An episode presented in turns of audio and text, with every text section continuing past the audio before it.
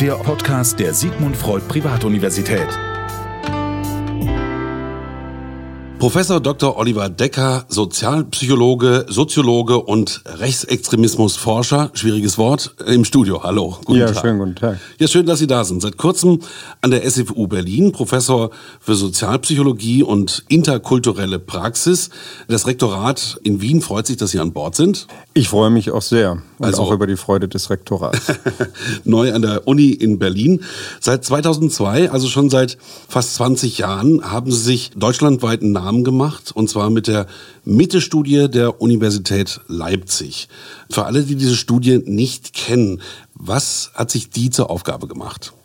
Nun ja, wir standen damals, als wir mit der Planung begannen, sehr unter dem Eindruck der 1990er Jahre, die ja heute etwas flapsig als äh, Baseballschlägerjahre bekannt geworden sind und bei der man tatsächlich stärker vor allen Dingen an Pogrome in Ostdeutschland denkt. Allerdings war es ähm, die Realität, dass in Ost- und Westdeutschland es zahlreiche Morde und Brandanschläge auf Migrantinnen und Migranten auch mit antisemitischer Motivation, zum Beispiel in Düsseldorf während das Bombenattentat, gegeben hat. Und unter diesem Eindruck standen wir auch, ähm, als wir uns die Frage stellten, wie weit ist eigentlich das, was diese Menschen handeln lässt, in der Bevölkerung als Einstellung verbreitet. Denn Einstellungen führen nicht automatisch zum Handeln und alle, die handeln, brauchen wiederum ein Umfeld, das wissen wir aus der Forschung, von denen sie zumindest annehmen können, dass sie diesen Hass teilen und auch daraus die Handlungen mit unterstützen. Das heißt, vor 20 Jahren hat das begonnen ähm, aus einer Relevanz heraus, aber es hat ja bis heute angehalten. Das ist ja eine sehr große repräsentative Studie. Wie viele Leute nehmen da teil? Pro Durchgang, pro repräsentative Erhebung sind das zweieinhalbtausend Personen, die wir befragen. Das ist eine große Zahl. Das ist eine große Zahl. Der Zauber der großen Zahl führt auch natürlich dazu, dass die meisten Menschen denken, dass das bedeutet Repräsentativität, was nicht stimmt. Mhm. Repräsentative Erhebung bedeutet Zufallsstichprobe. Die können Sie auch mit einer Zahl von 800 Probanden erreichen. Also relevante Untersuchungen wie das ZDF-Politbarometer haben viel kleinere Zahlen. Wichtig ist, dass wir nicht nur bestimmten Zugang wählen, wie zum Beispiel Psychologiestudierende, die ja an Untersuchungen teilnehmen müssen, sondern wirklich sicherstellen, jeder in der Bevölkerung hat dieselbe Chancen einzugehen. Wie kann man das sicherstellen? Nun ja, Sie müssen, ähm, da gibt es verschiedene Wege. Das hängt etwas davon ab, welchen Weg Sie ähm, dann äh, bevorzugen. Das eine wären Telefoninterviews. Da gibt es den sehr gewichtigen Nachteil, dass äh, die Menschen eher nicht ganz so offen mit ihrer politischen Ansicht sind, wenn sie von Unbekannten angerufen werden. Wir bevorzugen deswegen Haushaltsbefragungen in den Haushalten. Wenn die Menschen erstmal den Interviewer, die Interviewerin reingelassen haben, dann sind sie auch meistens offener und den relevanten Teil füllen die Probanden dann selber aus. Also sie bekommen einen Fragebogen papierbasiert ausgehändigt und können dann, ohne dass es jemand sieht, das beantworten. Und das ist der Weg, den wir wählen. Dazwischen liegen viele Schritte, um das zu illustrieren. Der letzte an den Haushalten ist, dass dann geklingelt wird und der nächste im Haushalt befragt wird, der Geburtstag hat. Und wenn die Person nicht da ist, dann wird auch kein anderer interviewt. Es gibt, wird dann bis zu dreimal wiedergekehrt, damit wir auch da sicherstellen, es ist eine Zufallsauswahl auch in den Haushalten. Die Mitte-Studie erscheint alle zwei oder vier Jahre? Alle zwei Jahre. Alle zwei Jahre. Das heißt, da gibt es jetzt schon viele Ergebnisse der letzten 20 Jahre. Was kann man denn ablesen so im Laufe der Zeit? Wie gesagt, aus so einer Not entstanden damals, jetzt natürlich auch wirklich ein, ein Werkzeug, um Sachen abzulesen. Ja, wir können für die einzelnen Jahre Effekte von politischen Ereignissen betrachten. Also sehr eindrücklich war die Wirkung der Finanz- und Wirtschaftskrise, die langsam 2008 am Horizont erschien und bis 2012 wirklich zu einem massiven Anstieg der rechtsextremen Einstellungen, der Verschwörungsmentalität und des Antisemitismus geführt hat. Und wir können auch sehen dann über die lange Zeitachse Effekte und da sind es momentan vor allen Dingen in Westdeutschland eine stetige Abnahme der Zustimmung zu unseren Aussagen, während es in Ostdeutschland eher stärkere Schwankungen gibt und es immer weiter auseinanderklafft. Also wir hatten jetzt in der letzten Erhebung überall signifikant mehr Zustimmung in Ostdeutschland als in Westdeutschland. Mhm. Also ganz klar ein Indikator können Krisen sein, Finanzkrise 2008, dann die Flüchtlingskrise, könnte ich mir vorstellen, hat auch sicherlich die was erstaunlicherweise nicht. Hat sie nicht? Nein. Aha. Das ist äh, auch hinsichtlich, wir machen ja nicht nur Repräsentativerhebungen, sondern auch qualitative Untersuchungen, Gruppendiskussionen, die wir dann tiefenhermeneutisch auswerten, also mit einer psychoanalytischen Verfahren, mit einem psychoanalytischen sinnverstehenden Verfahren. Und da konnten wir sehen, dass in Deutschland insbesondere der Markt bzw. die wirtschaftliche Stärke der Nation einen sehr, sehr starken Stellenwert hat. Da ist da reingekommen, das ließ sich auch rekonstruieren nach dem Krieg mit dem Wirtschaftswunder. Ähm, das ein Ersatzboot für das, was Alexander und Margarete Mitscherlich mal die Unfähigkeit zu trauern nannten, also die Unfähigkeit, das idealisierte Objekt, den Führer, die Herrenreiter-Ideologie aufzugeben, um sich in eine fantasierte Größe zu begeben. Und anstelle dessen trat das Wirtschaftswunder. Also anstelle des offenen Nationalismus trat der Wirtschaftschauvinismus. Wir sind so stark, dass wir vor Kraft nicht gehen können, infolge der D-Mark und der Wirtschaft. Das hat sich gehalten in der Generationale und dementsprechend, wenn es eine Wirtschaftskrise gibt, kennen die Deutschen keine Freunde mehr. Das ist anders okay, bei ja. Wanderungsbewegungen. Da haben wir eine Radikalisierung im rechtsextremen Milieu gefunden, aber keine Zunahme der rechtsextremen Einstellung. Im Gegenteil. Das ist eine große Differenz. Ja, hochinteressant, dass man solche speziellen Sachen dort ablesen kann. Ähm, ich hätte das jetzt ganz anders gemutmaßt, auf jeden Fall. Wie sieht's denn jetzt aus? Die letzten Zahlen kamen, korrigieren Sie mich, im Herbst heraus? oder Spätsommer? Die letzten haben wir veröffentlicht im November und äh, eingesammelt. Also die Erhebung lief im Mai, Juni. Das heißt, konnte man da die Corona-Krise schon ablesen? Wir waren im Feld, als der erste Lockdown sich lockerte. Mhm. Und wir haben tatsächlich in dem Punkt wieder auch Reaktionen gesehen, die Verschwörungsmentalität, also das Bedürfnis der Menschen an Verschwörungsmythen zu glauben, hat massiv zugenommen.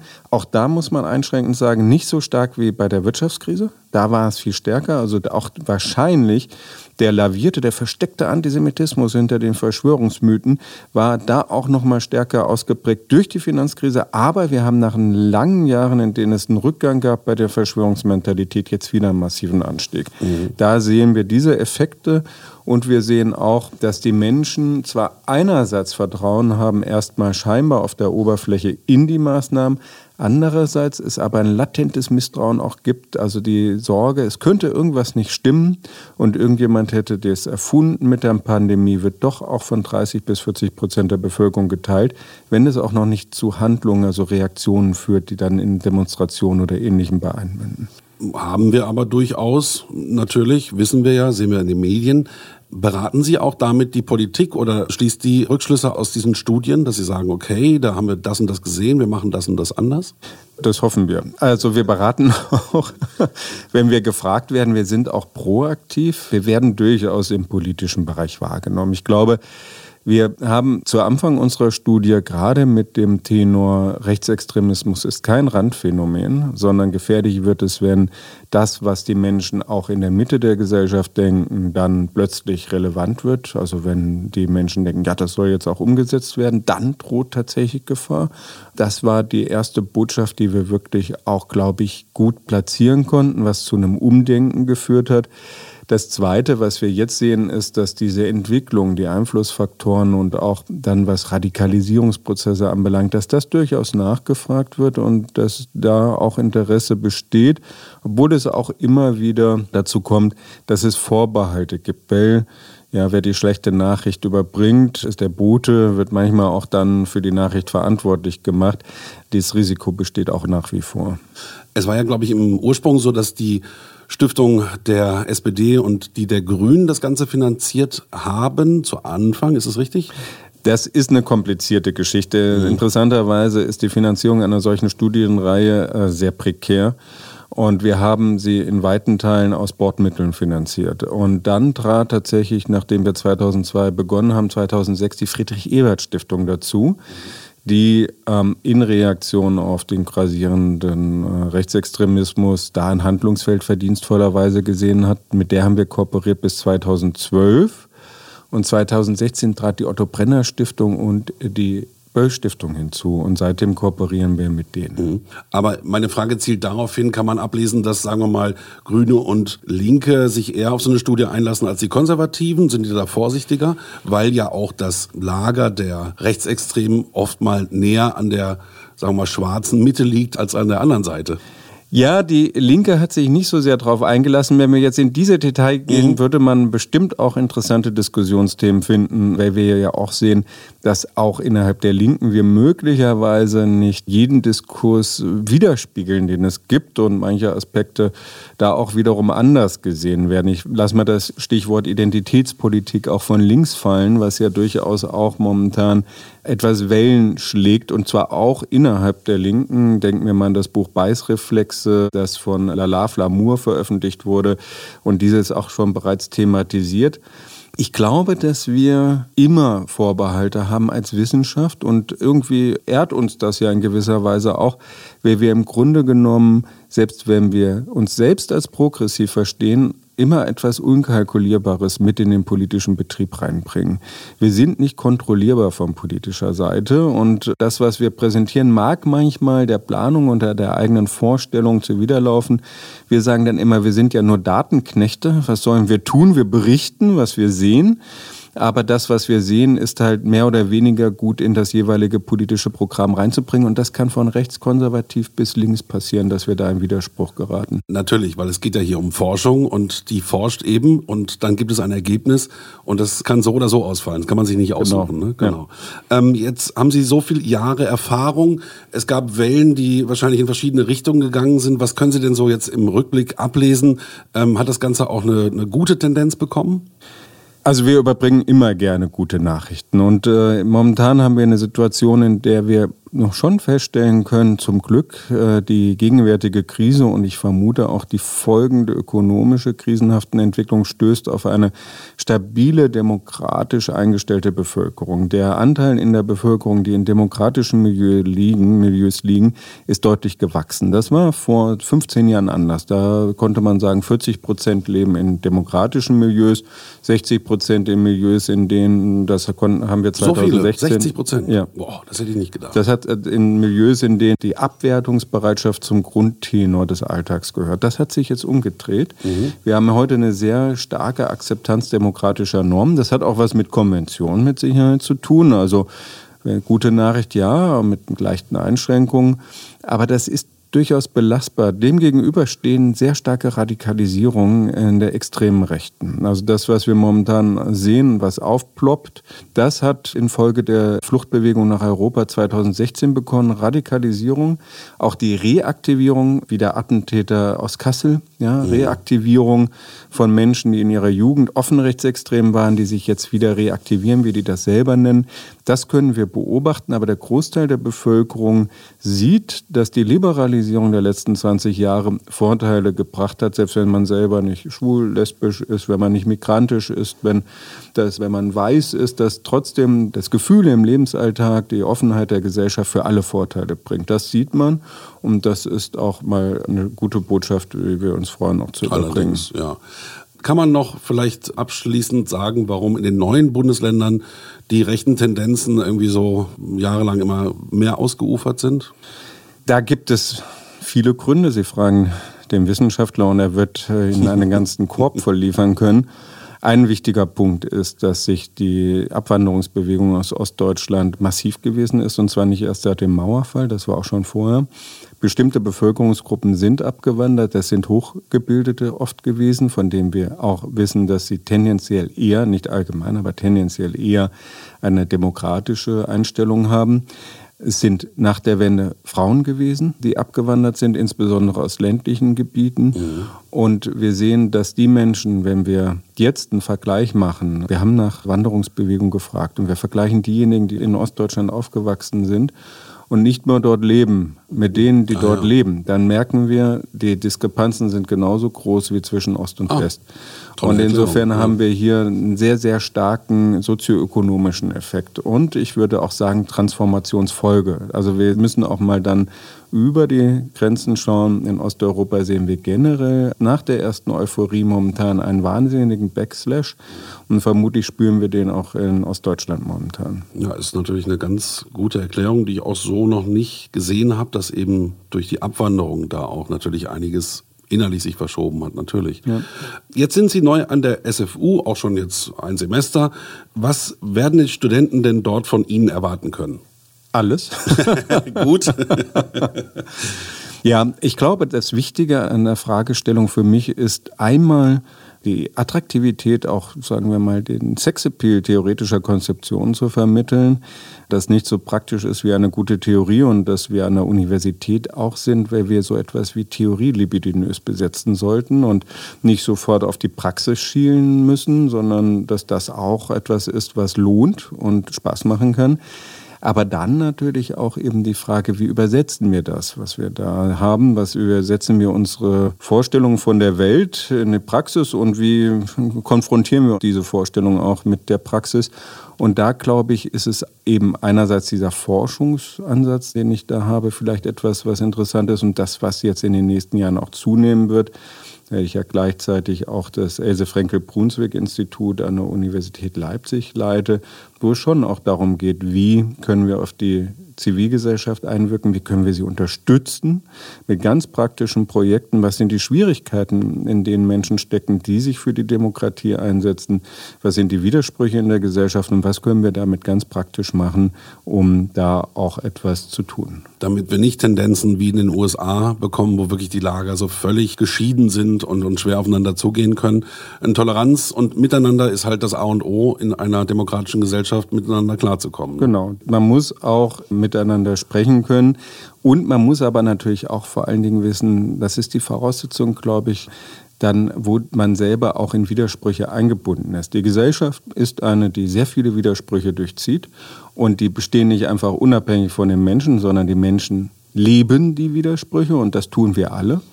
Es ist sehr, sehr zentral für uns auch als Sozialpsychologinnen und Sozialpsychologen einen Reflexionsraum aufmachen zu können. Also Angebote machen zu können, in dem die Menschen einerseits Handwerkzeug bekommen, was kann man tun in der Gesellschaft, wie können wir auch Ziele politische verfolgen, aber auch, wo sind wir in Widersprüche, die die Gesellschaft durchziehen, selbst eingebunden und wo replizieren wir sie auch? Also wo ist der Widerspruch, an dem wir selber auch mitstricken und deswegen auch Kommunikation oder vielleicht auch eine liberale Gesellschaft mitverhindern?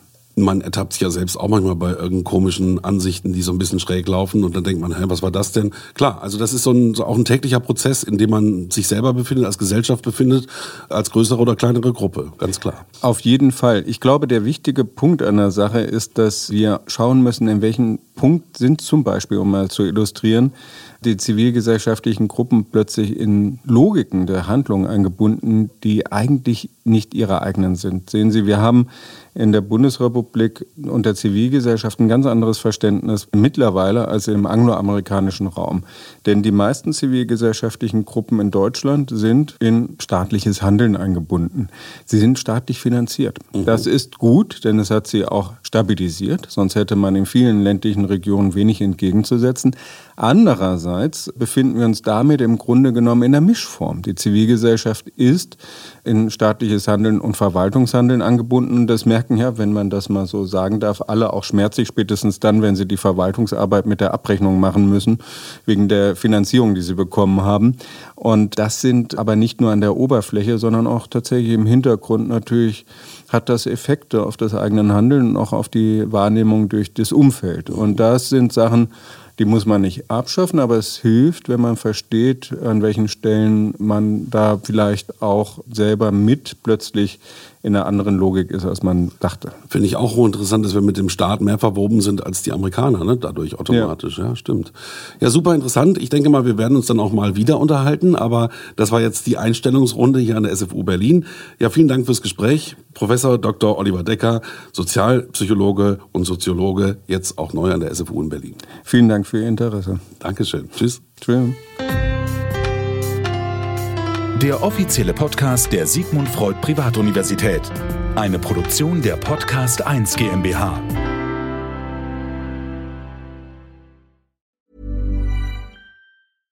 Imagine the softest sheets you've ever felt. Now imagine them getting even softer over time. That's what you'll feel with Bowl and Branch's organic cotton sheets. In a recent customer survey, 96% replied that Bowl and Branch sheets get softer with every wash. Start getting your best night's sleep in these sheets that get softer and softer for years to come. Try their sheets with a 30-night guarantee. Plus, get 15% off your first order at bowlandbranch.com. Code BUTTERY. Exclusions apply. See site for details. Planning for your next trip? Elevate your travel style with Quince. Quince has all the jet setting essentials you'll want for your next getaway, like European linen, premium luggage options, buttery soft Italian leather bags, and so much more. And is all priced at 50 to 80% less than similar brands. Plus, Quince only works with factories that use safe and ethical manufacturing practices. Pack your bags with high-quality essentials you'll be wearing for vacations to come with Quince. Go to quince.com/pack for free shipping and 365-day returns.